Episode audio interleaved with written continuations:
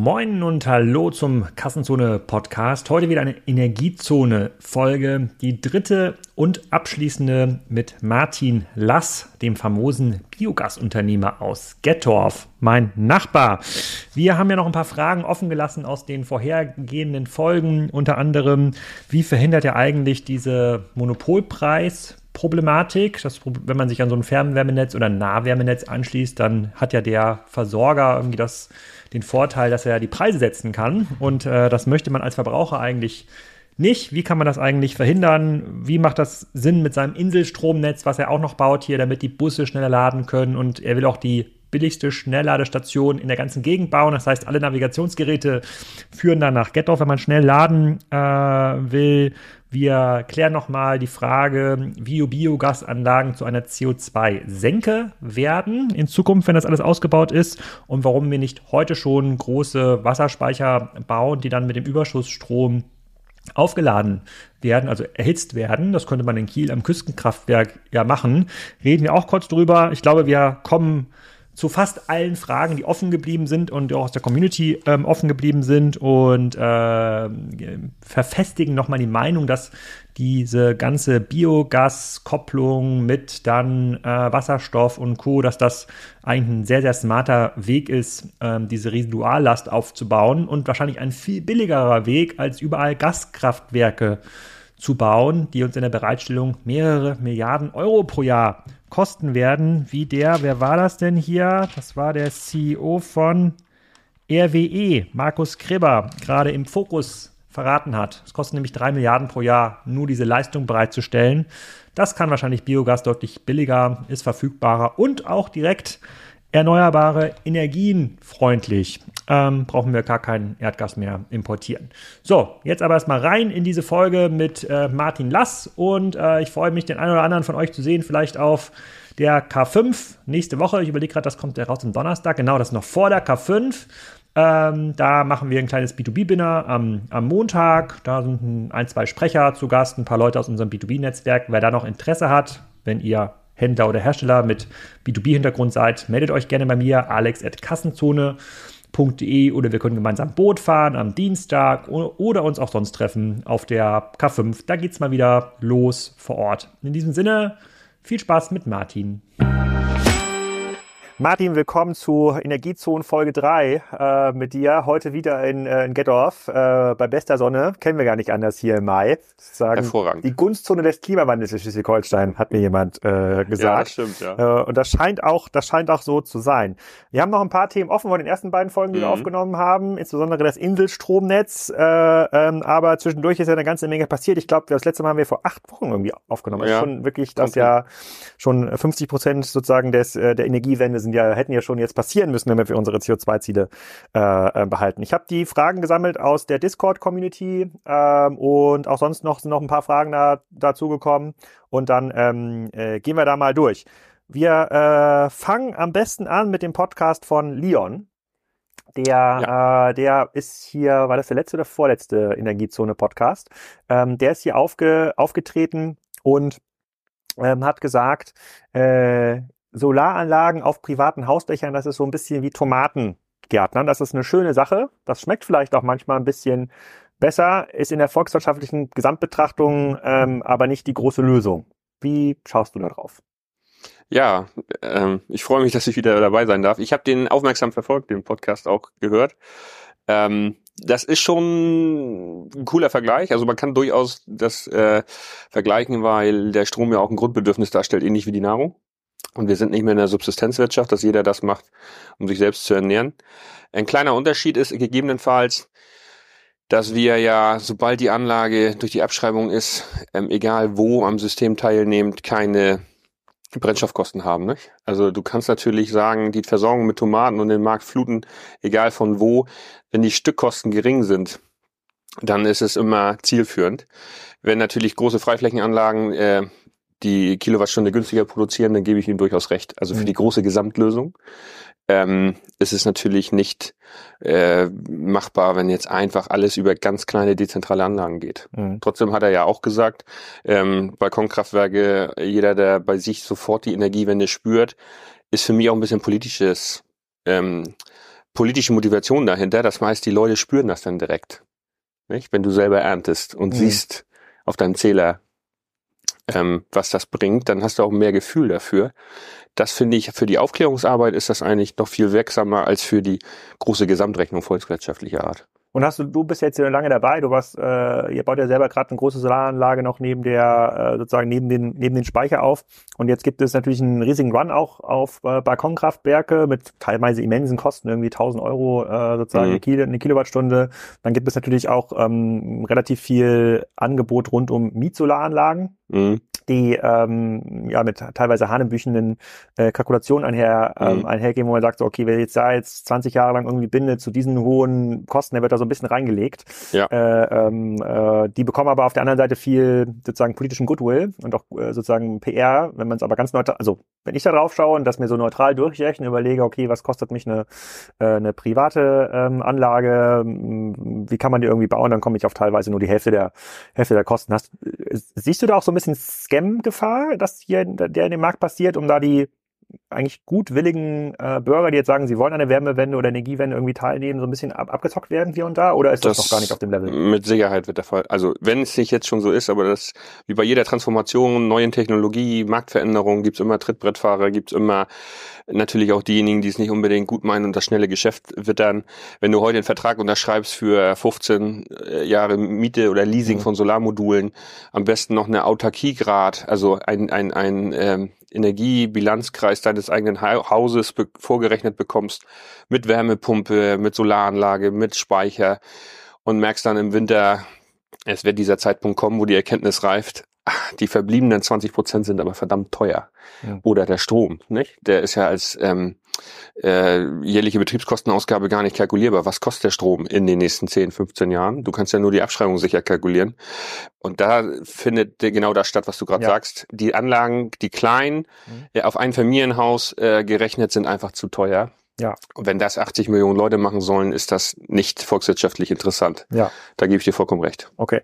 Dann äh, bleibt da noch eine Frage übrig, die wir sozusagen zu den Wärmefolgen. Wir wollen quasi nicht zu viel springen, deswegen versuchen wir, ich versuche jetzt mal Wärme äh, sozusagen hier einmal abzu, ein, einmal abzuhaken. Ähm, einmal hast du den Begriff ähm, äh, den Begriff äh, CO2-Senke gebracht, kommen wir gleich zu. Ähm, ich würde erstmal beim Thema Nahwärmenetz, was jetzt ganz viele neue Fans hat, äh, die, glaube ich, noch mal die Biogasanlage im Image, zumindest bei den Energiezonenhörern, ganz nach oben befördert hat. Mhm. Äh, die war bei mir vorher auch fairerweise relativ weit unten, wo ich sage, das ist auch viel Quatsch gewesen, was da gebaut wurde. Und jetzt, wo ich das jetzt in der Nähe von großen Ansiedlungen sehe, denke ich, ach geil, da könnte man jetzt auch ein Wärmenetz bauen. Ähm, wenn man sich damit ein bisschen drüber befasst, ja, Nahwärme oder Fernwärmenetze, ähm, Vorteile gegenüber einzelnen Heizanlagen oder der oder der, der Wärmepumpe am Haus, dann kommt als ein wesentlicher Nachteil immer das Monopolpreisproblem. Mhm. Man bindet sich ja mal an einen Anbieter, sozusagen du hast ja ein klassisches, ein klassisches natürliches Monopol, weil nur einer hat quasi dieses Netz. Äh, und dieser eine Anbieter könnte natürlich Preise setzen, die extrem unangenehm sind in, in Zukunft. Hast du da irgendwie eine, eine Lösung äh, parat oder sagst du, äh, darüber möchtest du jetzt nicht reden? Nein, ganz im Gegenteil. Dafür, darüber müssen wir reden, ja. weil wir, ähm, was wir im Kleinen, will ich mal sagen, so klein ist es gar nicht, aber in so einem Ort wie Getoff mit 8000 Einwohnern jetzt vorhaben, ähm, das haben andere noch vor sich und das haben wir noch ganz, ganz viel vor uns im Land.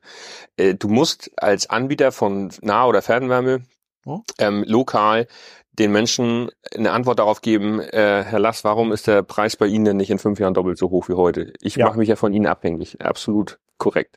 Zehn Jahre Wärmelieferungsverträge sind schon eine lange Vertragslaufzeit und ein intensives Verhältnis. Ähm, da haben wir eine Antwort drauf, weil wir nicht mehr nur in Anführungszeichen das Netz als Netzbetreiber unterhalten und ein Stück Wärme liefern, wo wir den Brennstoff, also egal wo die Wärme herkommt, ähm, Kubikmeter Gas, Öl, Holz, Biomasse ähm, oder Wind und Solar, einfach umlegen. Also wir haben ja Brennstoffkosten bei Wind und Solar gar nicht. Nicht? Wenn die stehen, stehen sie. Da ist der Brennstoff natürlich da, wenn Sonne und Wind mitspielen. Und ähm, wir müssen jetzt eine Antwort geben, wieso ähm, habt ihr einen Unterschied als Wärmekunde bei uns zu den klassischen Fernwärmenetzen? Die städtischen Fernwärmenetze, die es heute gibt, die haben fast alle Gas, also überwiegend Gas als Preisgleitklausel. Das heißt, alle hängen an fossilen Rohstoffen. Und wir hängen ähm, an äh, den Erneuerbaren, aber wir sind halt in zwei Märkten. Mindestens in zwei, wenn nicht sogar drei Märkten inzwischen unterwegs. Das heißt, lokal denken wir Fernwärmenetze und Nahwärmenetze so, dass wir ähm, residualer Strom anbieten und durch die Kraft-Wärme-Kopplung ja die Wärme entsteht. So. Durch die Wärmespeicher und durch die Gasspeicher hochflexibilisiert in beiden Märkten. Jetzt kann ich meinen Wärmekunden relativ gut vorrechnen, dass die Brennstoff, die verbliebenen Brennstoffkosten, um die sichere Netzunterhaltung ähm, des Wärmenetzes zu generieren, das sind ungefähr 30 Prozent der Jahreswärmemenge, die aus sicheren Quellen sein müssen, ähm, die äh, refinanzieren wir aus dem Strommarkt, nicht aus dem Wärmemarkt. Das zahlst du als Verbraucher natürlich über das Gesamtstrom, äh, über den mhm. Gesamtstrommix mhm. auch. Letztendlich kriegen wir ja aus dem EEG zum Beispiel Stromgeld.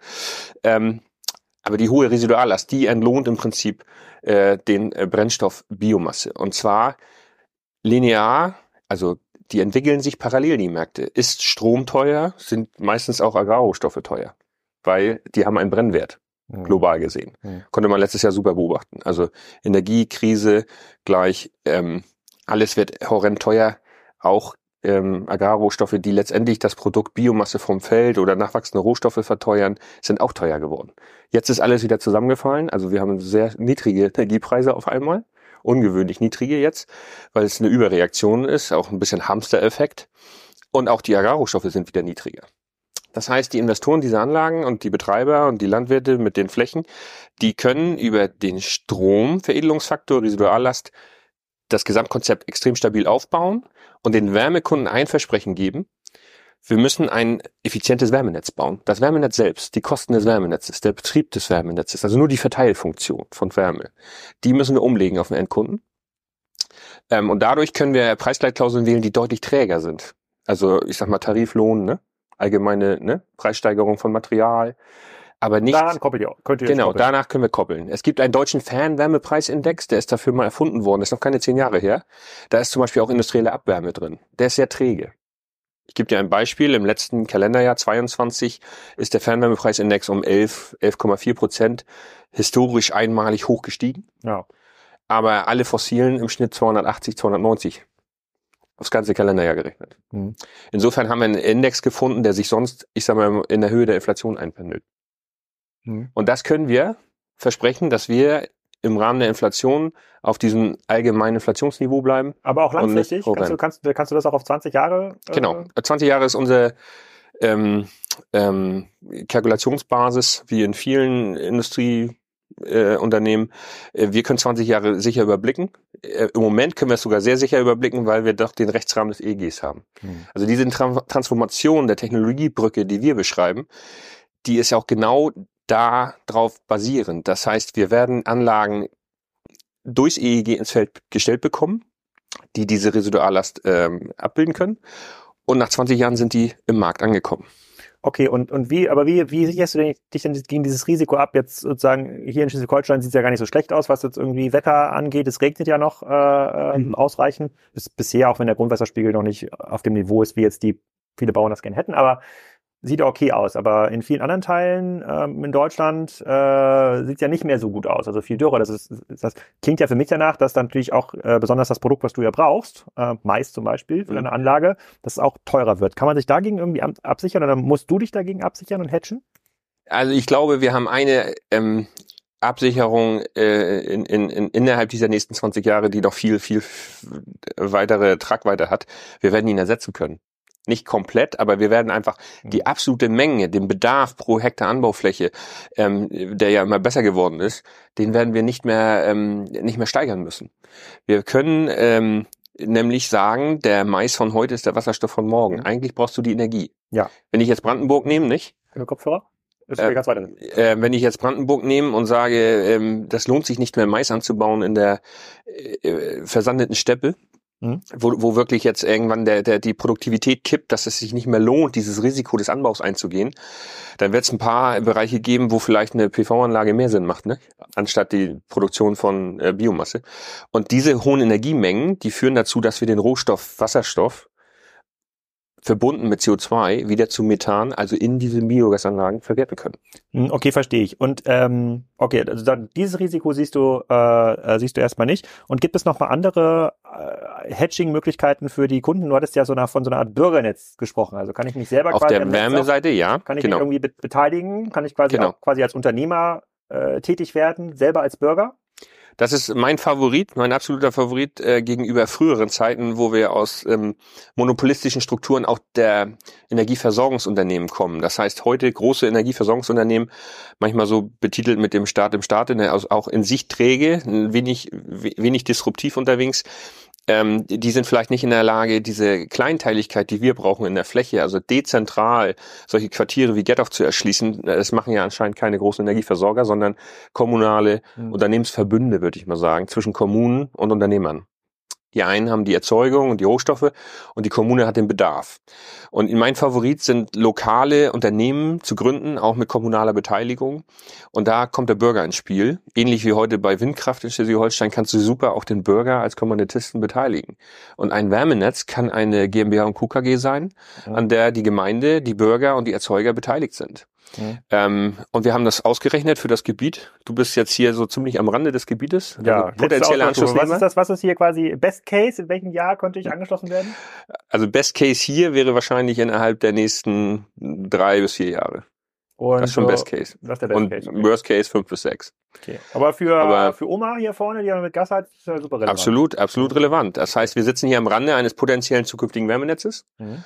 Und wir könnten das an einem Hausanschluss äh, durchkalkulieren. Also wir haben ungefähr 500 Hausanschlüsse, die es betrifft hier rüber. Das sind ja viele mehr Familienhäuser. Ähm, äh, das Gesamtwärmenetz hat ein Investitionsvolumen von 10 bis 11 Millionen Euro. Da gibt's noch eine Förderung drauf. Vielleicht bis bei bei 6,5, die das kostet. Ähm, eineinhalb Millionen Eigenkapital und das muss in die Kasse. So, und wenn sich das jetzt drei In- Institutionen teilen, dann reden wir von einer halben Million ungefähr aus der Bürgerschaft. Mhm. So, also äh, ich habe das mal so hochgerechnet. Wenn du wenn du 100 150 Leute findest, die 5000 Euro investieren, dann haben sie äh, eine Dreiviertelmillion in die Kasse gelegt. Das führt bei einer Renditeerwartung zwei drei Prozent über Inflation, so mal als Messlatte, dazu, dass sie ihre Wärmevertragspreise, die sie mit ihrem eigenen Unternehmen abschließen, am Jahresende durch Ausschüttung ungefähr um 25 Prozent reduzieren. Das heißt, durch diese Geldanlage in deinen Anschluss. Und die Opportunität ist übrigens, dass der Anschluss viel, viel günstiger ist als eine alternative Wärmepumpeninvestition.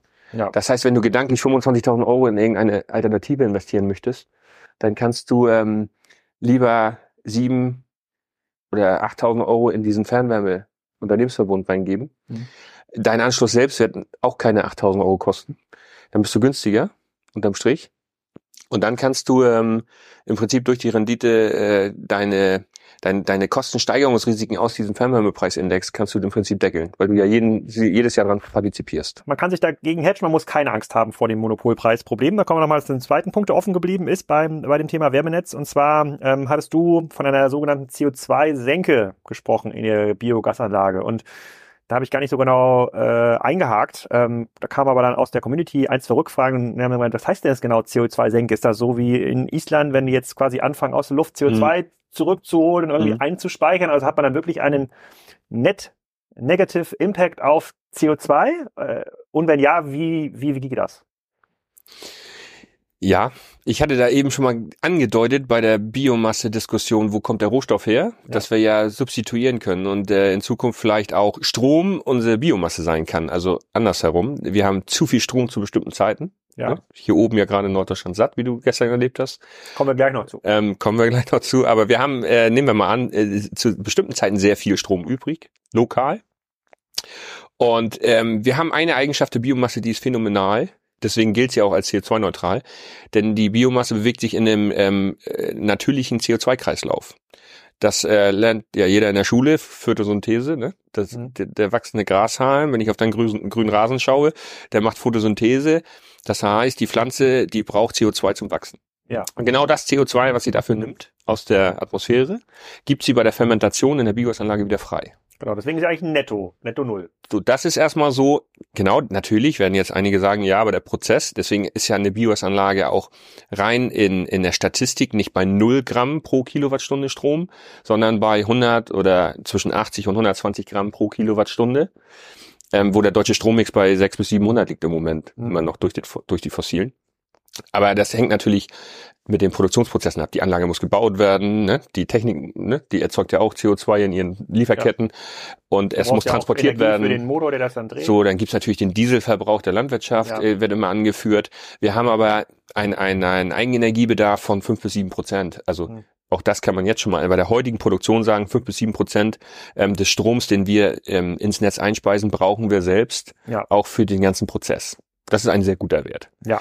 Ähm, Jetzt kommen wir aber zur Senke. Wie, wie kann man jetzt diesen Effekt noch hebeln? Das ist relativ ähm, einfach erklärt, weil dahinter steckt eine äh, chemische Formel und eine Biologie, die äh, relativ logisch erscheint.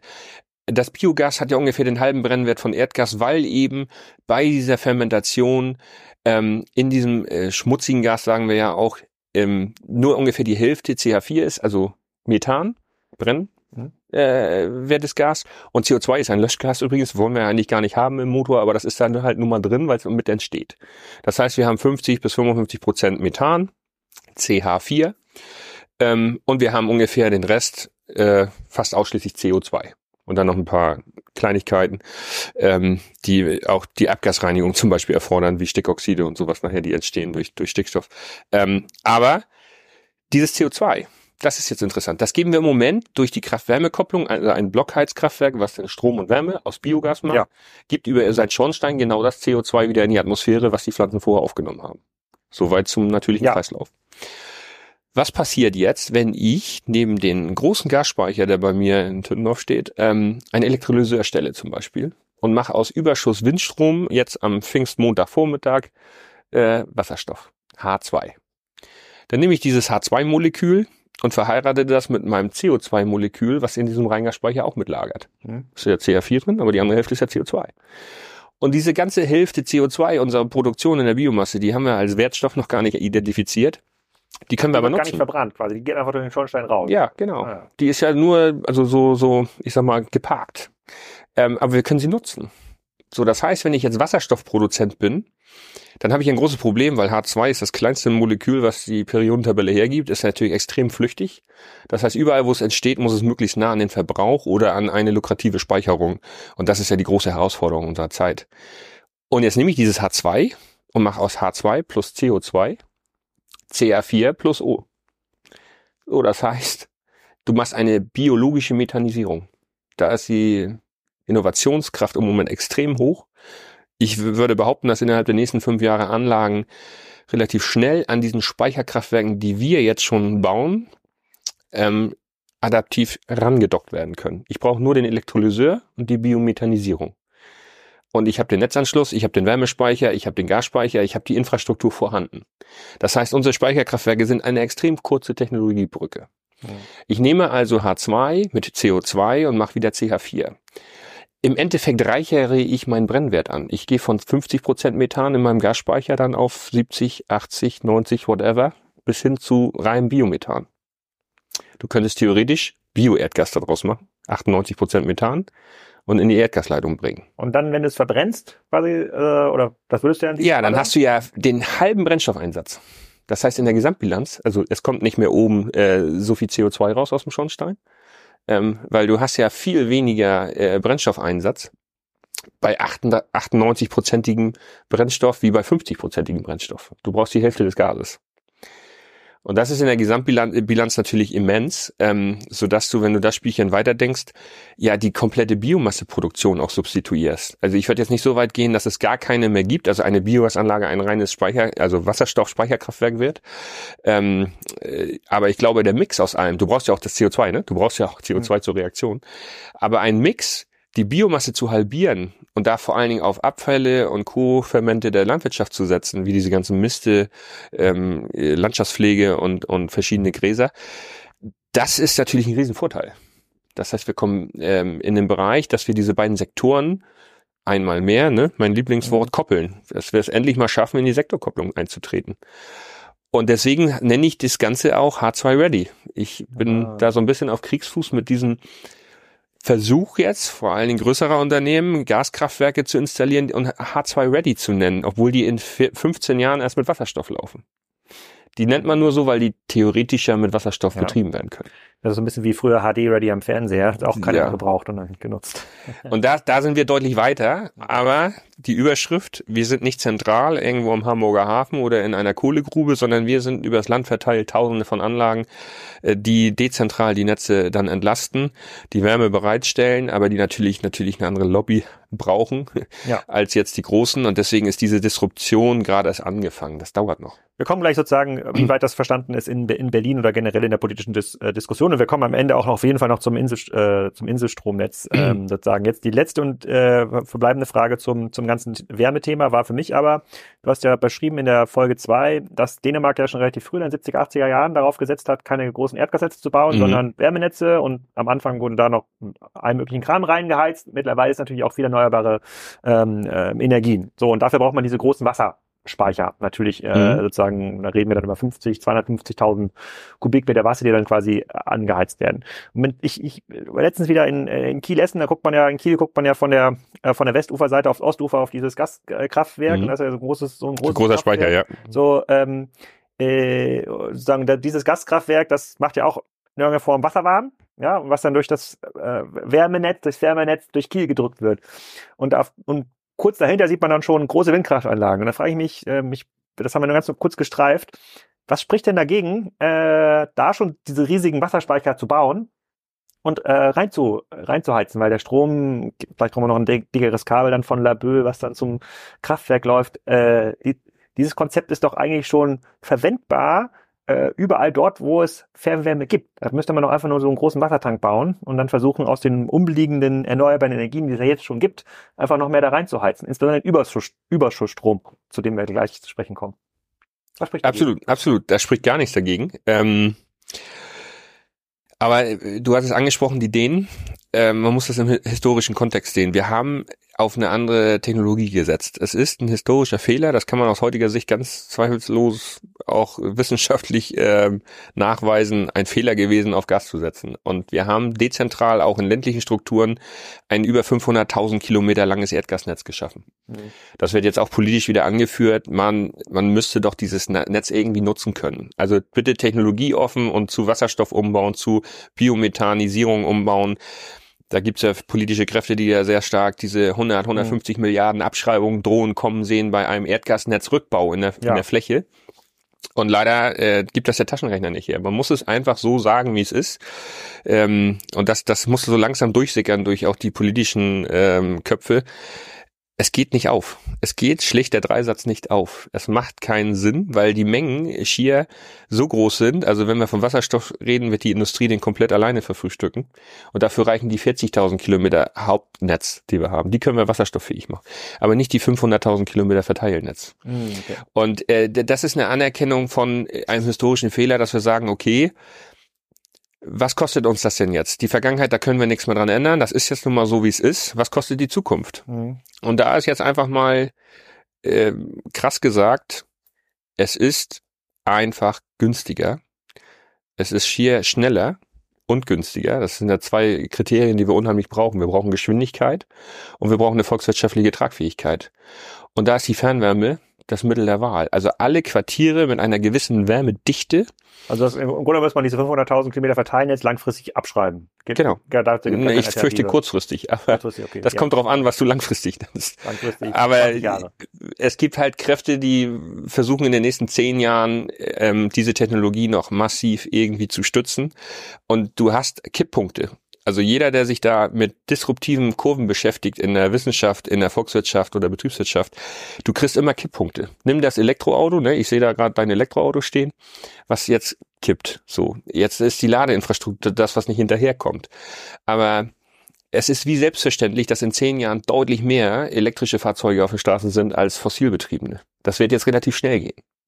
Und das Gleiche findet dann auch bei diesen Modellen statt. Und dafür ist es erforderlich, diese Netzinfrastruktur zu schaffen. Und jetzt kann man natürlich sich in das Jahr 1972 oder 78 hier zurückversetzen, als die Dänen nach der Ölpreiskrise damit begonnen haben, massiv auf Fernwärme zu setzen haben sich damals schon nicht durch zentralistische Strukturen ja. getan. Das heißt nicht, der Staat hat es verordnet und jeder muss es machen, Ja. Ähm, da nehme ich jetzt mal das böse Wort in den Mund, was ich jetzt öfters höre bei ähm, politischen Diskursen und ähm, Veranstaltungen mit, mit, mit, mit Lobbyisten und Konzernvertretern, aber auch mit ganz normalen Energieversorgern, äh, der Benutzungs, der Anschluss- und Benutzungszwang. Hm. Das heißt, die Politik trifft eine Entscheidung und wir müssen jetzt zentral Fernwärme machen. Und dann kriegt ein Bürgermeister erklärt, so, bei dir muss in fünf Jahren Fernwärme gebaut werden. Mach es selbst, nimm einen Versorger oder lass es Private machen, aber du wirst jetzt dazu gezwungen. Ja. Und du schreibst deinen Bürgern in den B-Plan, das gibt nur noch das. Ja. Und dann verlieren wir natürlich die Bürger. Das ist natürlich im Moment politisches Harakiri, nicht? wenn man sowas fordern würde.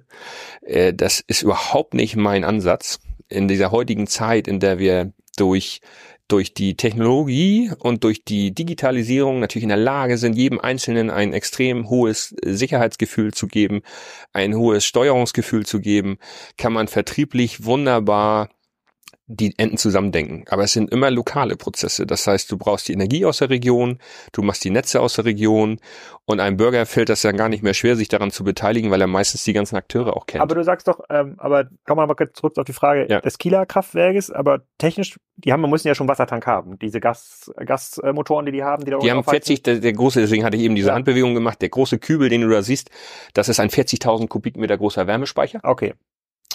Und Kiel ist jetzt eine Besonderheit als große Stadt. Ähm, aber ich nehme auch das äh, durchaus als Beispiel, weil man es jetzt in der Presse verfolgen kann. Ähm, in Kiel schreiben sehr viele Kunden, potenzielle Kunden die Stadtwerke an und sagen, Mensch, wir wollen gerne Anschlussnehmer an ihrem Wärmenetzwerk. Ja. Das sind ja lange nicht alle angeschlossen. Und dann kriegst du eine Antwort, ja, in Emschenhagen, also das, das wird da nix. Nee? Also sie werden in Emschenhagen kein Wärmenetz kriegen. In Emschenhagen ist die Wärmedichte deutlich höher als in Gettorf. Nicht? Also daran merkst du die Verhältnismäßigkeit. Äh, wir, wir, wir reden da von Wärmedichte und von, von Kennzahlen. Wo wir Wärmenetze projektieren mit 500 Kilowattstunden pro Meter Trasse und Jahr und wir kriegen die wirtschaftlich, da fangen die bei 1000 noch nicht mal an. Das heißt, hier treffen Systeme aufeinander, die äh, sind noch nicht ganz in dieser Disruption. Das heißt, bei diesen großen ähm, Netzbetreibern ist auch noch ein bisschen Umdenken erforderlich. Wem gehört das Kraftwerk in Kiel? Das ist äh, eine 50-prozentige Beteiligung ähm, der Schleswig-Holstein, also der Kieler und, und der Mannheimer, also die, die, ah, okay. die weil ich hätte gedacht, Mannheimer Stadtwerke. Ich hätte gedacht, genau, da ist der 40.000 Liter Tank ist ja schon da und dann nochmal weiter runter Kubikmeter. Kubikmeter die äh, Hauptleitung der Fernwärme in Kiel hat 70 Zentimeter Durchmesser. Mhm. Ähm, das sind natürlich sehr, also das ist wirklich groß, großdimensionierte Fernwärme. Ähm, 70 Zentimeter? Und so, hätte ich gedacht mehr. Ein Rohr, ne? Ja. Äh, das ist 3000 Kubikmeter pro Stunde wird da heißes Wasser äh, durchgepumpt. Mhm. Äh, das Küstenkraftwerk ist eine Innovation. Das modernste Gaskraftwerk, würde ich behaupten, in Europa mit dieser Kraft-Wärme-Kopplung innerhalb von fünf Minuten von 0 auf 200 Megawatt ähm, am Strommarkt teilzunehmen und gleichzeitig die Wärme zu speichern. Ähm, was, was, was irritiert ein wenig ist in der Auslegung, das, äh, das Beispiel, was du ansprachst, man braucht doch nur einen großen Wärmespeicher und nimmt die Erneuerbaren aus der Nachbarschaft auf. Die Kombination der Sektoren. Ähm, auch da führe ich nur ein Beispiel an. Die stellen sich auf Wasserstoff ein. Also der Brennstoffbedarf dieses Küstenkraftwerks soll ab 2030 auf Wasserstoff umgestellt werden. Die können auch Wasserstoff direkt verbrennen, diese Motoren, diese Großmotoren. Aber die Stadtwerke freuen sich, dass sie einen Standort haben an einem Tiefseehafen in Kiel, weil die wollen den als Ammoniak importieren. Das ist ein natürlicher Reflex. Also wir haben Wasserstoff noch nicht im eigenen Land. Wir sind noch nicht in der technologischen Skalierung, wie damals bei der Solarzelle, dass wir die Entwicklung hier im Land pushen und dass wir die Anlagen selbst errichten, weil wir es können, sondern wir spekulieren darauf, aus Chile Wasserstoff zu importieren. Und das ist so ein bisschen das, wo mir ein bisschen also der Markt fehlt, wo ich sage, Mensch, in Nordfriesland ist es über, in Kiel wird es genau gebraucht. Genau, eine, eine das müssen wir doch lokal machen. Eine super Überleitung. Das heißt äh, sozusagen also technisch und mhm. das, also mein Gedanke ist schon, schon richtig, aber es fehlen die richtigen Anreize, weil ich habe jetzt in äh, auch im Discord-Forum hatte da jemand einen Link geteilt von einem von so einer großen Wärmepumpe in Esbjerg. Mhm. Ja, was war das irgendwie 70 Megawatt Wärmepumpe? Ich weiß gar nicht, ob es Luftwärme war oder Wasserwärme. Und dann habe ich mir gedacht, da in Kiel am Wasser, das wäre das doch perfekt. Da könnte man auch eine riesige. Haben Sie aber äh, also ja. an dem alten Kohlekraftwerkstandort neben dem Küstenkraftwerk vor. Also Großwärmepumpe wird kommen. Ja. Auch das wird kommen. Die werden auch riesen Strommengen verbrauchen. Mhm. Aber es dauert halt so ein bisschen, bis die Disruption da ah, ein, Einzug okay. hält. Bloß wenn, der, wenn, wenn ich jetzt einen Monat in Imschenhagen bin und krieg so eine Antwort im Jahr 2023, dann bin ich ja wieder so da, hm, so, ähm, jetzt weißt du, warum in Berlin natürlich die Politik den zweiten Schritt vom ersten mit dem Gebäudeenergiegesetz dieses Wärmeplanungsgesetz noch hinterher schiebt, weil die wollen jetzt schon und das ist sicherlich nicht verkehrt, dass, dass, dass man sich verständigt, wo kommen Wärmenetze hin und wo nicht. Aber wie ist das? Komm, komm mal direkt mal, also damit ist quasi erstmal sozusagen das Großthema Wärme abgeschlossen. Aber komm, bleiben wir mal bei Berlin. So, ähm, wenn ich jetzt einen durchschnittlich begabten Energiepolitiker in Berlin anspreche, sozusagen, oder auf meine ganzen Learnings, Energiezone und die ganzen Hörer haben jetzt quasi Lernkurve mitgemacht, wo man sagt, so, so ist es ja gar nicht. Es gibt ja die Konzepte. Es, es funktioniert jetzt nicht alles überall, aber hier in Gettorf könnte jetzt hier dein Nahwärmenetz funktionieren, woanders gibt es vielleicht schon ein paar größere, größere Speicher. Wie groß ist denn das Know-how, was dort vorhanden ist. Verstehen die das oder würden die jetzt bei ein paar Energiezone-Folgen auch sagen, aha, oh, wusste ich gar nicht, schreibe ich mal schnell mit? Ja, ich durfte das jetzt jüngst ähm, einmal begleiten beim Parlamentarischen Abend ähm, der Flexperten. Das ist so eine ganz kleine Gruppe, die sich äh, auf äh, Bundesgebiet dafür engagiert, ähm, aus, aus Biogasanlagen flexible äh, Stromspeicher zu machen ja. und diese Speicherkraftwerke. Und ähm, da gibt es auch ein, ein Netzwerk, was sich gebildet hat, seit fünf, sechs Jahren sehr aktiv ist wir haben ja schon über 300 Anlagen, würde ich jetzt annehmen, in Deutschland verteilt, die diese Größenordnung haben, Strom flexibel zu erzeugen. Und da hatten wir mal eingeladen und war natürlich eine bewegte Zeit jetzt gerade. Das BMWK hatte andere Sorgen. Das Bundeswirtschaftsministerium hat leider keinen, ähm, ich sag mal, hochrangig für uns sind, wenn Staatssekretäre teilnehmen. Hat natürlich keinen entsandt. Ähm, aber es waren Bundestagsabgeordnete da. Da fehlt ja auch gerade einer. Genau, also äh, das war gerade die Zeit, wo der noch nicht ganz aus dem Amt war. Also die okay. Woche war das Anfang Mai. Aber ähm, äh, nehmen wir das mal beiseite. Äh, wir haben schon politisch äh, das Problem, das merken wir auch, dass durch, durch die Fachebene, also das, da herrscht viel Wissen vor, ne? Also man darf nicht einfach so plump agieren und sagen, die sind zu blöd dazu. Äh, aber es gibt natürlich auch viele wirtschaftliche Interessen unterschiedlicher Herkunft. Und ähm, bei allen Thinktanks und bei allen wissenschaftlichen Begleitungen muss man immer ein bisschen gucken, wo die herkommt. Und ähm, die Strategie der letzten zehn Jahre, das muss man, glaube ich, so deutlich sagen, wie es jetzt auch der ein oder andere Journalist recherchiert hat, Only Electric, ne, hat einen Namen. Also das ist sehr, ist schon sehr starke Lobby, die da betrieben wurde in ähm, die Wärmepumpe. Das muss man schon sagen. Ähm, also sehr strombasiertes Energiesystem der Zukunft. Und ähm, da war für die äh, regenerative Biomasse wenig Platz. Biogas war im Prinzip seit 2014 durch diesen Teller- und Tank-Diskussion, durch dieses äh, steife EEG unsexy geworden, weil, und das ist bis heute in allen Köpfen drin politisch, äh, die Masse ist ja endlich. Wir haben ja nicht zu wenig davon. Also es ist ja, mhm. Bioma Biomasse wird am Rand wahrgenommen. Und alle ähm, Parteien, die politische Verantwortung tragen und auch die Opposition sagen, wir wollen die Biogasanlagen ähm, in dieses nächste Zeitalter führen. Wir wollen sie nicht abwickeln. Also das sagen die zumindest. So, aber bei der jetzt veröffentlichten Bundesnetzstrategie, ähm, also der Bundesnetzagentur, ein Ausblick auf zehn Jahre, tauchen 2030 oder 35 nur noch zwei Gigawatt Biomasse auf und heute haben wir fünf bis sechs im Bestand installierte Leistung wir müssen sie flexibilisieren, das heißt, eigentlich wollen wir daraus 20 machen. Und bei denen stehen zwei. So, und da kommt natürlich jetzt ganz starke politische Brisanz auf. Wie kommen die da drauf? Und das ist natürlich schon so, dass die Biogas- und Biomasse-Szene als Speicher und Residuallaststrom überhaupt nicht vorgesehen ist. Das heißt, nicht ähm, vorgesehen heißt, nicht vorgesehen heißt die wird auch gar nicht, dass das genau, ginge? genau. Das, das wird also entweder wissentlich vermieden, könnte man auch behaupten, weil man sagt, der Rohstoff an sich aus der Biomasse soll höher veredelt in die sogenannte Biomassestrategie. Das heißt, daraus sollen Werkstoffe werden oder äh, Kartonage, also aus Pflanzen kann man ja auch Papier machen. Das heißt, die stoffliche Verwertung. Die chemische Verwertung für Grundstoffindustrie, der chemischen Industrie. Man könnte also aus Biomasse ja auch solche Produkte herstellen. Das stimmt. Also neben dem Nahrungsmittel nicht. Ähm, das stimmt, aber die Kaskadennutzung nennen wir das. Also die die vorzügliche Nutzung als Stoff und dann die energetische Nutzung. Das ist die richtige Reihenfolge. Und nun können wir vorrechnen, dass wir mit einem Fünftel der deutschen Biomasse von heute, also das, was heute durch Biogasanlagen geht, wenn wir da nur ein Fünftel von nehmen, dann können wir diese 15 Gigawatt Residuallast stellen. Das ist aber der Unterschied zwischen Leistung und Arbeit, also ne? Mhm. Leistung, die sehr wenig läuft im Jahr. Und jetzt komme ich zurück auf die Veranstaltung in Berlin. Das sind Aha-Effekte. Da trittst du das erste Mal aus deinem Schatten und sagst zu einem Bundestagsabgeordneten, ähm, wenn du diese Frage gestellt bekommst, ja, aber ich habe ne, immer noch äh, das Problem bei mir in der Fraktion, dass Biomasse ja das und das und das. Da sagen wir ja, haben wir verstanden. Wir sind heute in anderen Rohstoffkreisläufen unterwegs, aber was für Sie viel wichtiger ist, unser Hebel, unser, unser Beitrag ist viel größer, als Sie denken. Und wenn man diesen Dreisatz vorrechnet, was wir da machen konnten, wirklich ausgiebig, dann tritt dein Haareffekt auf. Und das wurde denen bisher auf Fachebene, vor allen Dingen, sage ich mal, im Bundeswirtschaftsministerium, ob jetzt mit Absicht oder nicht, das will ich gar nicht beurteilen, ähm, vorenthalten. Also der Beitrag in der unter Habeck jetzt aufgelegten Kraftwerkstrategie 2026, die ist jetzt gerade aufgelegt, ähm, der Biomasse wird überhaupt nicht akzeptiert. Es gibt eine, eine Plattform klimaneutrales Stromsystem, das wurde auch aufgelegt von Habeck. Da hat er 80 Vertreter eingeladen. Die treffen sich jetzt mehrmals im Jahr und sollen dieses Strommarktdesign besprechen, was wir ja demnächst brauchen werden. Und da ist die Biomasse überhaupt nicht vertreten. Also die wurde gar nicht eingeladen.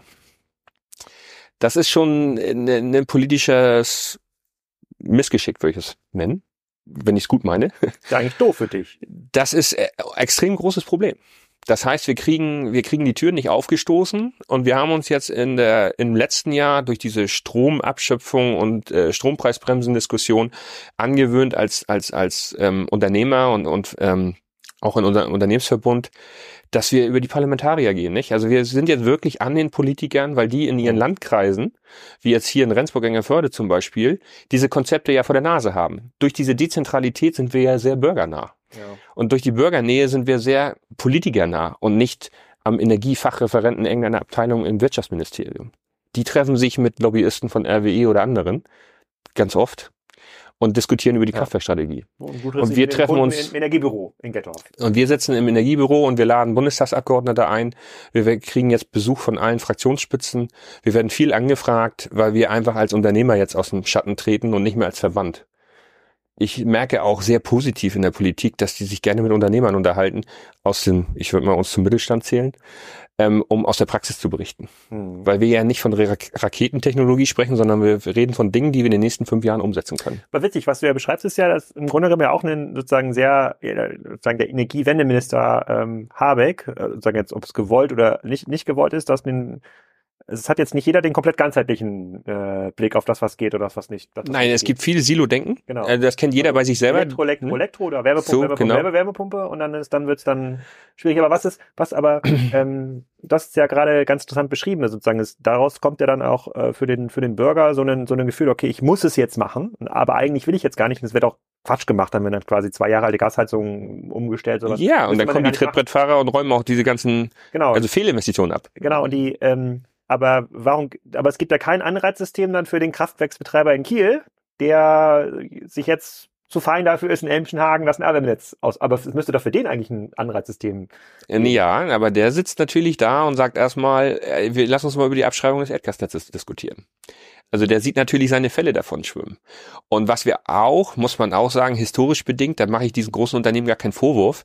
Sie sind halt aus monopolistischen Strukturen entstanden und die kennen diese Vertriebstätigkeit, die wir brauchen als normale Unternehmer, das Marketing, ne, das kennen die ja so gar nicht. Also ja, wirb mal um Fernwärmekunden. Ja. Also mach mal so ein Büro in Gettorf auf und, und rede mit den Eigentümern.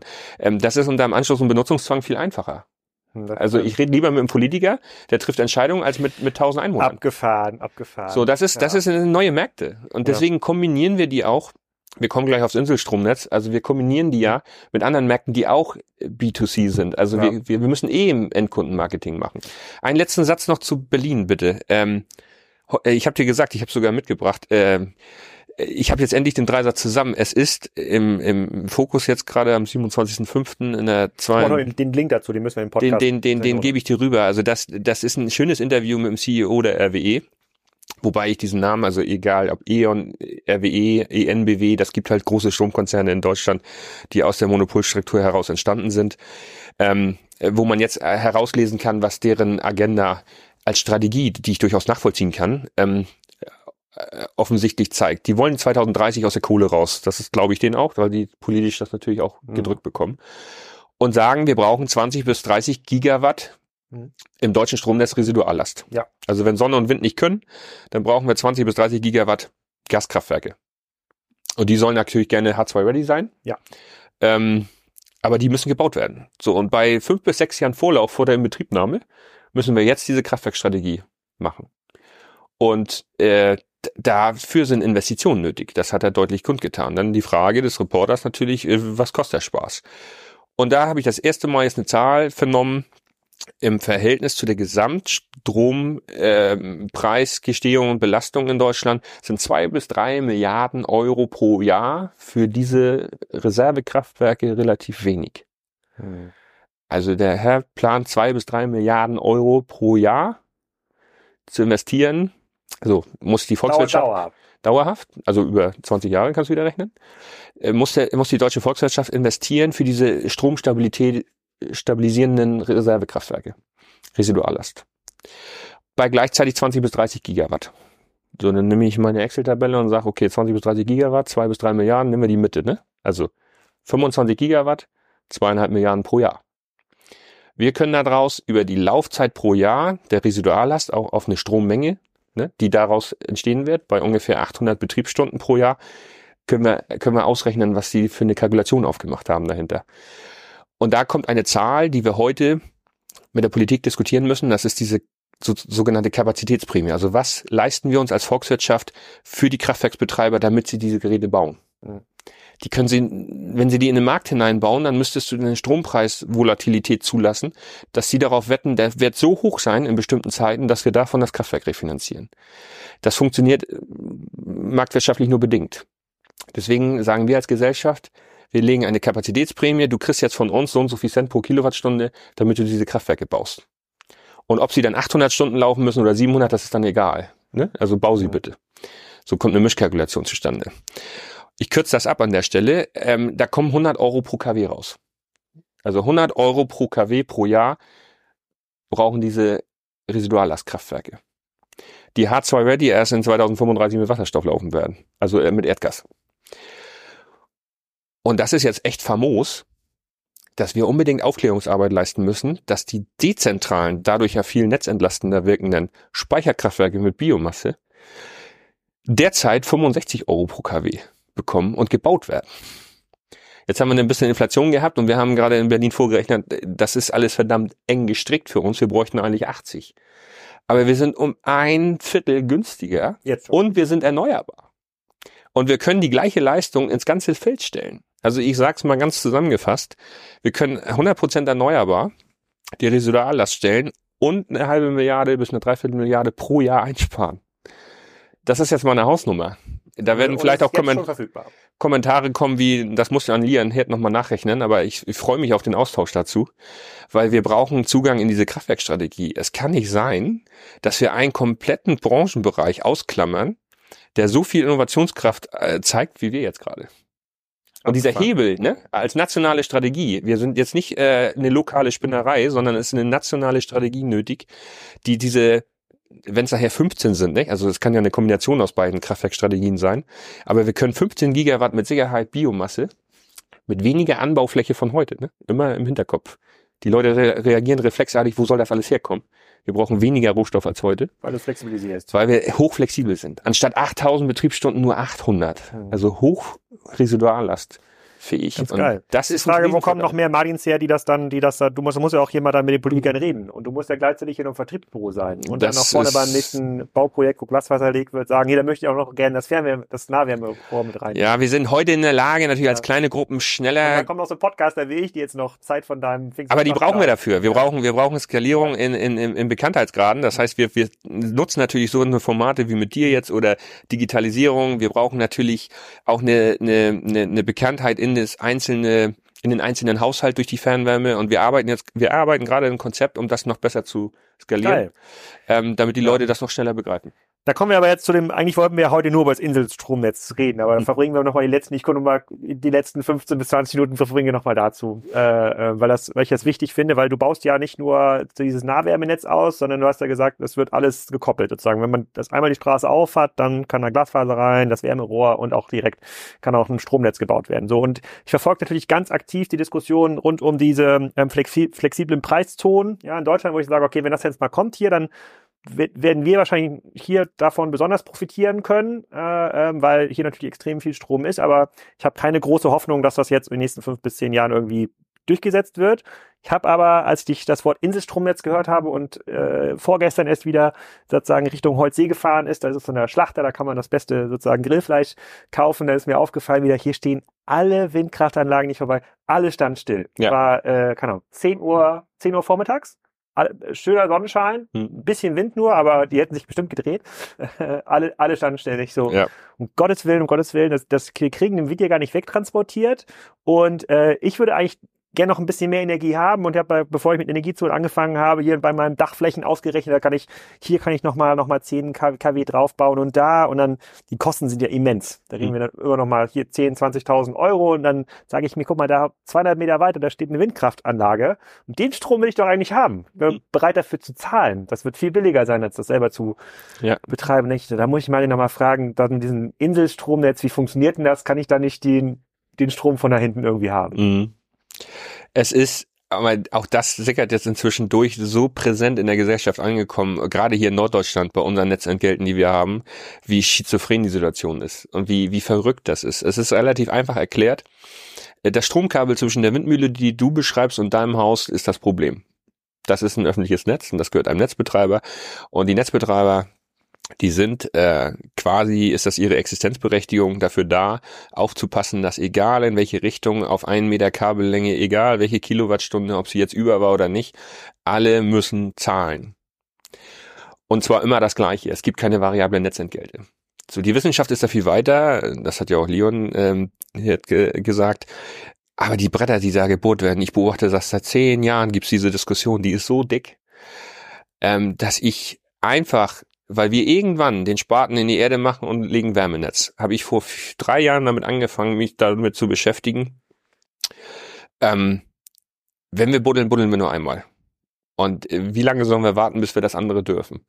Und dann haben wir einfach das durchkalkuliert und haben ausgerechnet, dass wir für unsere Anlage in dieser räumlichen Nähe von zwei, drei Kilometer äh, der, der Herstellung der Biomasse zu dem äh, Wärmenetz im Quartier äh, das schon attraktiv rechnen können, ein, eine Strominsel. Also wir haben ein Mittelspannungs Inselnetz jetzt in, in, in Umsetzung gerade, dass wir ein eigenes 20 kV Mittelspannungsnetz aufbauen zwischen der Anlage, verschiedene Erneuer Erneuerbaren, ähm, vorwiegend Sonne, also PV-Anlagen, wie du sie jetzt gesehen hast, da die Halle. Ne? 20, Und mehrere. 20 kV ist 20.000 Kilowattstunden. 20.000, also das ist da, das ist das Versorgungsnetz hier. Ja. Also du hast hier in der Nähe irgendwo Trafo stehen in deinem Ja. Wohngebiet, da steht ein Trafo, da steht 20 kV drauf, ne? Ah. Und du hast ja einen 400 Volt Stromanschluss, also Ja. Hausanschluss.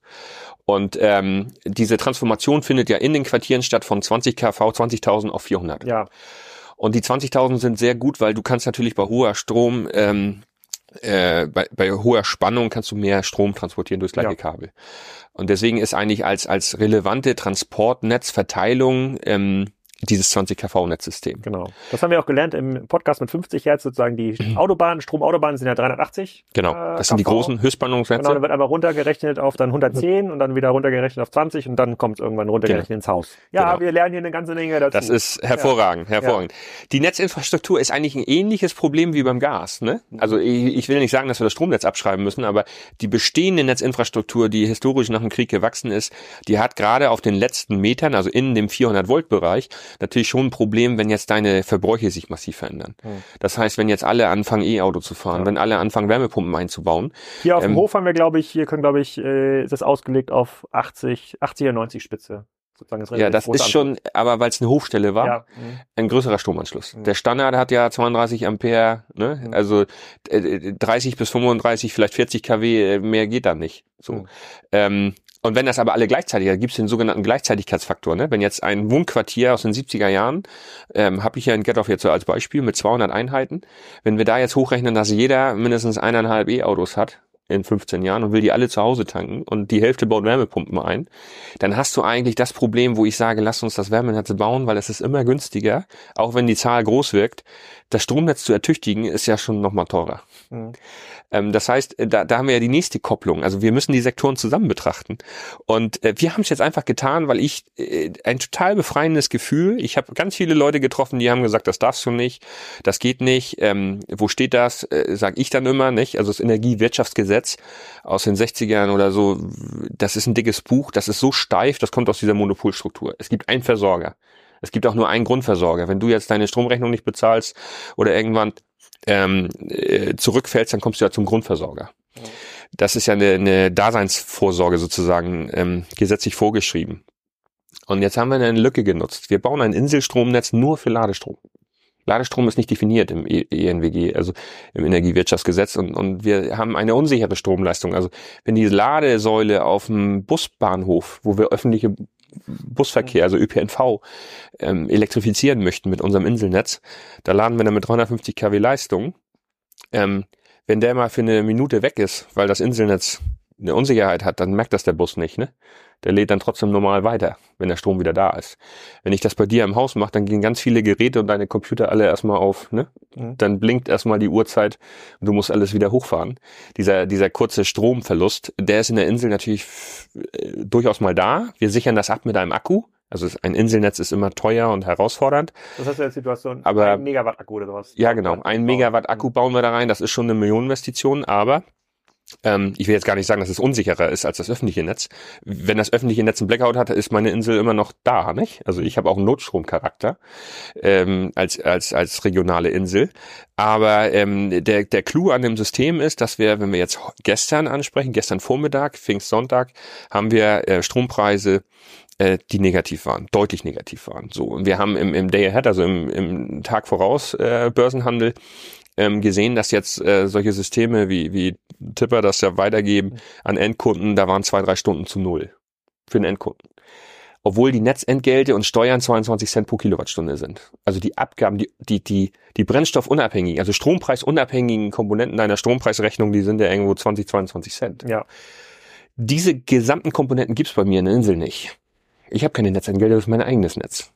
Ich habe natürlich Kosten, also ich habe Gestehungskosten und muss es refinanzieren, klar.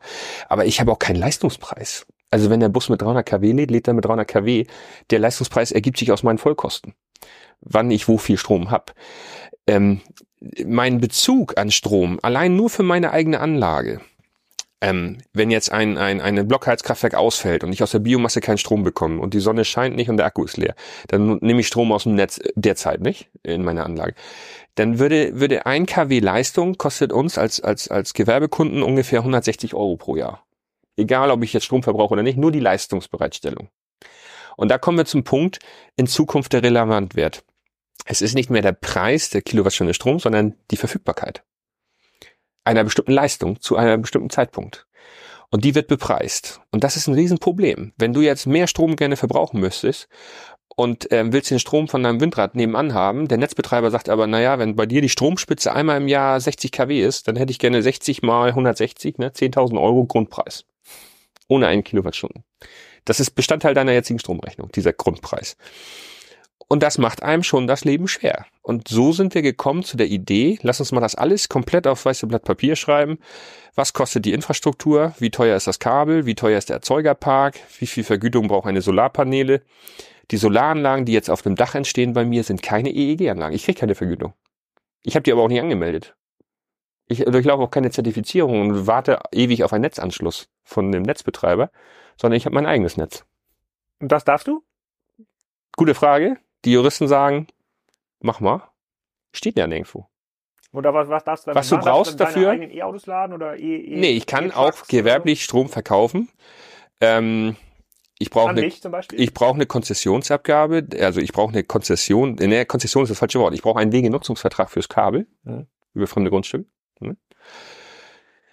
Und ähm, dann bin ich äh, gemäß der EU-Vorgaben, das ist ja hier RED 2, RED 3, diese, diese EU-Rechtsrahmen zu Treibhausgasminderung, bin ich nicht in der EEG-Schublade, sondern ich bin in der THG, also Treibhausgasminderungs- CO2-Zertifikate Schublade. Das heißt, ich refinanziere einen Anteil dieses Netzes aus dem Verkauf von CO2-Zertifikaten.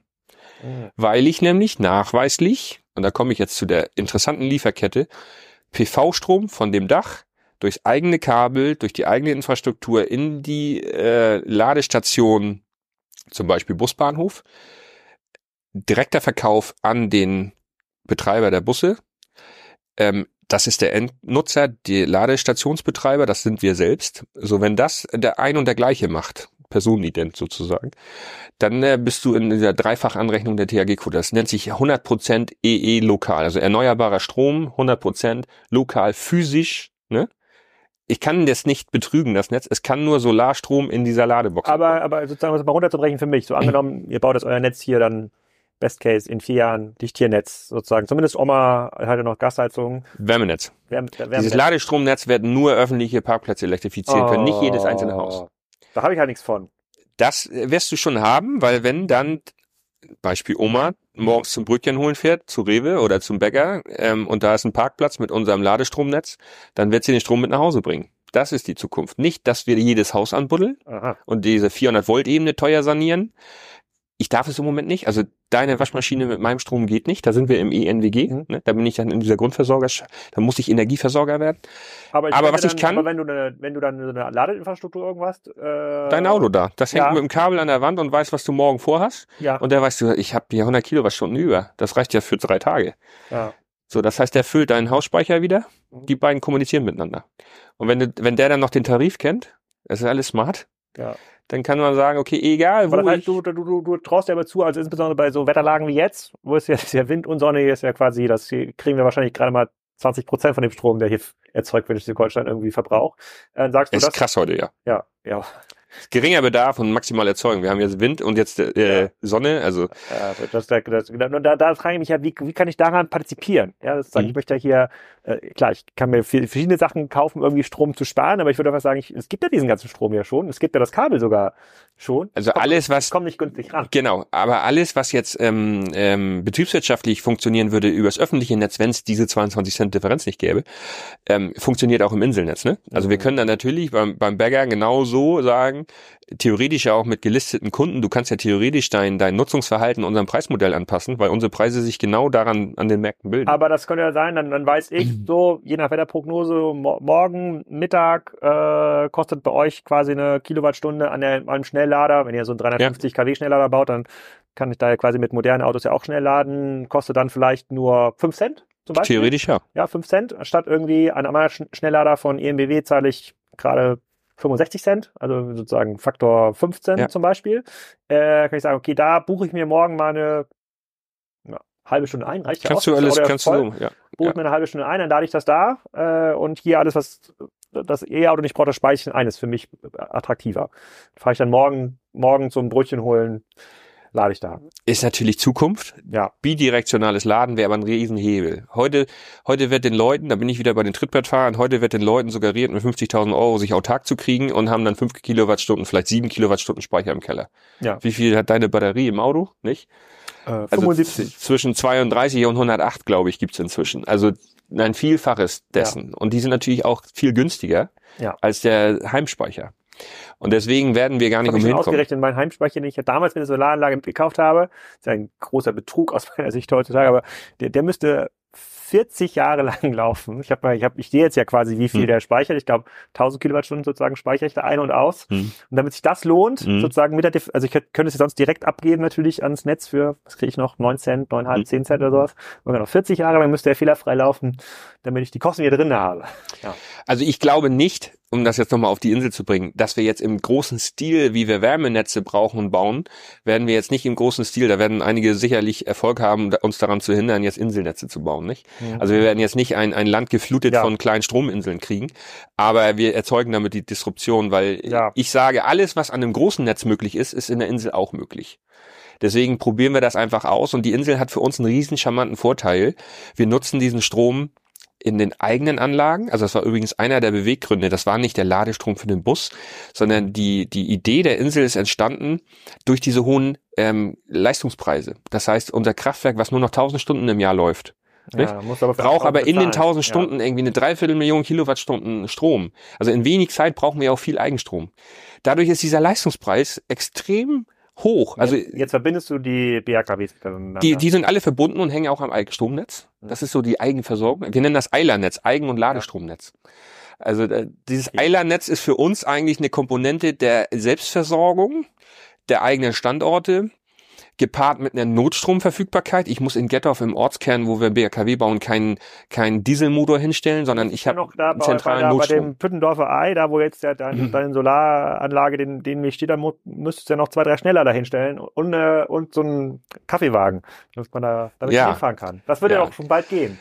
Da sind wir jetzt bei dem Thema am Hospiz und an der Schule wird sowas entstehen. Da wären wir jetzt auch schon weiter, wenn wir nicht die Landesbauordnung hätten. Also auch mal ein bisschen Landespolitik an der Stelle, wo wir letzten äh, Herbst eine Änderung bekommen haben, die irgendwie gar keiner so richtig erklären kann. Aber ich habe jetzt durch Zufall dieses Frühjahr festgestellt, baust du eine Ladesäule am Sportzentrum in Gettorf, was dir was sagen wird, ne? Da Ja. ähm, am, am, an der Schule, da ist ja auch dann der Schnelllader geplant. Der beste Italiener des Ortes sitzt dort. Baust du genau, das gehe ich auch gerne hin, baust du, baust du eine Ladesäule mit zwei Kabeln, ist ein, also gewerbliche Nutzung, heißt ich verkaufe über EC-Karten Ja. oder Kundenkarten Strom oder App, ähm, genehmigungsfrei, also verfahrensfrei, heißt keine Baugenehmigung erforderlich. Brauchst du zwei, bist du eine Tankstelle, brauchst du eine Baugenehmigung.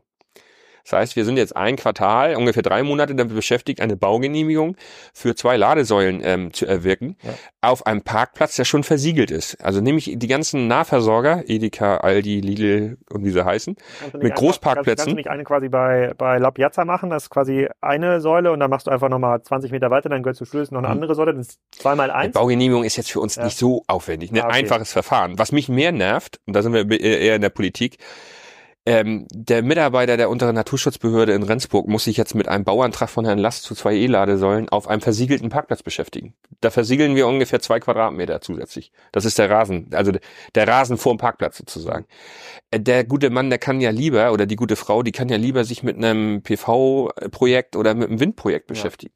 Was soll das? Ja. Und da bremsen wir uns in diesem Land so ein bisschen gegenseitig aus, ähm, weil irgendjemand komische Entscheidungen trifft, weil er Angst hat vor, vor schnellem Wachstum dezentraler Anlagen. Das muss immer, äh, die, es kommt immer wieder so ein zentralistischer Prozess zurück, wo, wo wir sagen, Mensch, vertraut doch mal, dass die Leute draußen wissen, was sie tun, nicht? Hm, also noch nicht so schnell eine E-Ladesäule. Also wir rechnen im Laufe des Jahres damit. im Laufe des Jahres, aber so, dass ich da auch hinfahren kann? Ja. Und was Ja. ist da, wie, was? Also der Bus ist für fürs letzte Quartal, Ja.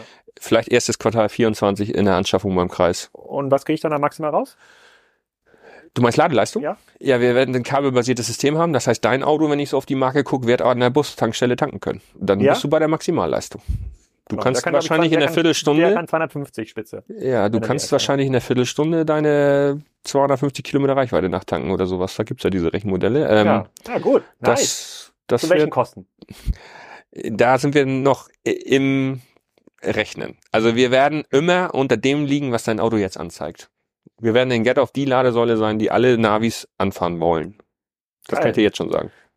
Geil. Das können wir dann testen. In, Das machen wir. in Coins. Da haben wir wieder, haben wir wieder einen neuen Anlass, uns, äh, uns Das machen wir am besten mal live. Ja, genau, das machen wir live an der Am, Ladesäule. am, La- am La Piazza. So, ich bin nochmal meine Liste an Themen durchgegangen. Wir sind soweit auch äh, äh, durchge, durchgekommen. Also Wärme haben wir jetzt quasi alle Fragen, die ich fragen wollte, ähm, haben, haben wir geklärt. Auch nochmal spannende Daten mit dem 40.000 Kilometer Hauptnetz, Gas, 500.000 Kilometer Verteil. Äh, ähm, Netz, CO2-Senke habe ich jetzt auch deutlich besser ähm, verstanden. Das ist wirklich nicht ganz trivial. Äh, Das sozusagen ist- CH4, CO2, da muss man wirklich ein bisschen aufpassen. So erzählst du auch so schnell. Ähm, hier- Übrigens, also ganz kurze nur Ergänzung. Ja. Ähm, es wird wieder neue Fragen geben und viele Fragen. Ich weiß das. Vielleicht rede ich auch ein bisschen zu schnell, weil mir so viel einfällt immer. Ja. Aber ähm, die EU hat wieder einen neuen rausgehauen sozusagen, dass die Biogasanlagen 80 Prozent ab 2026 müssen sie nachweisen 80 Prozent CO2-Einsparung zum historischen Strommix sozusagen. Ähm, und das wird uns als Branche auch dazu treiben, dass wir diese, diese Sektorkopplung befeuern wollen. Weil wenn wir zur CO2-Senke werden, können wir diese 80% Einsparung auch viel leichter nachweisen. Mhm.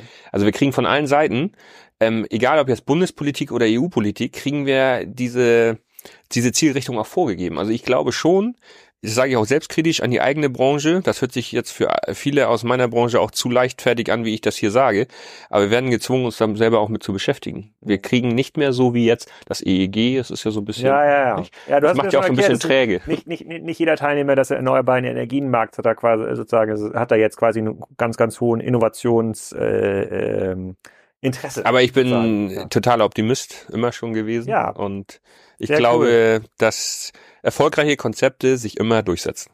Martin, vielen Dank. Ich sag schönen Dank.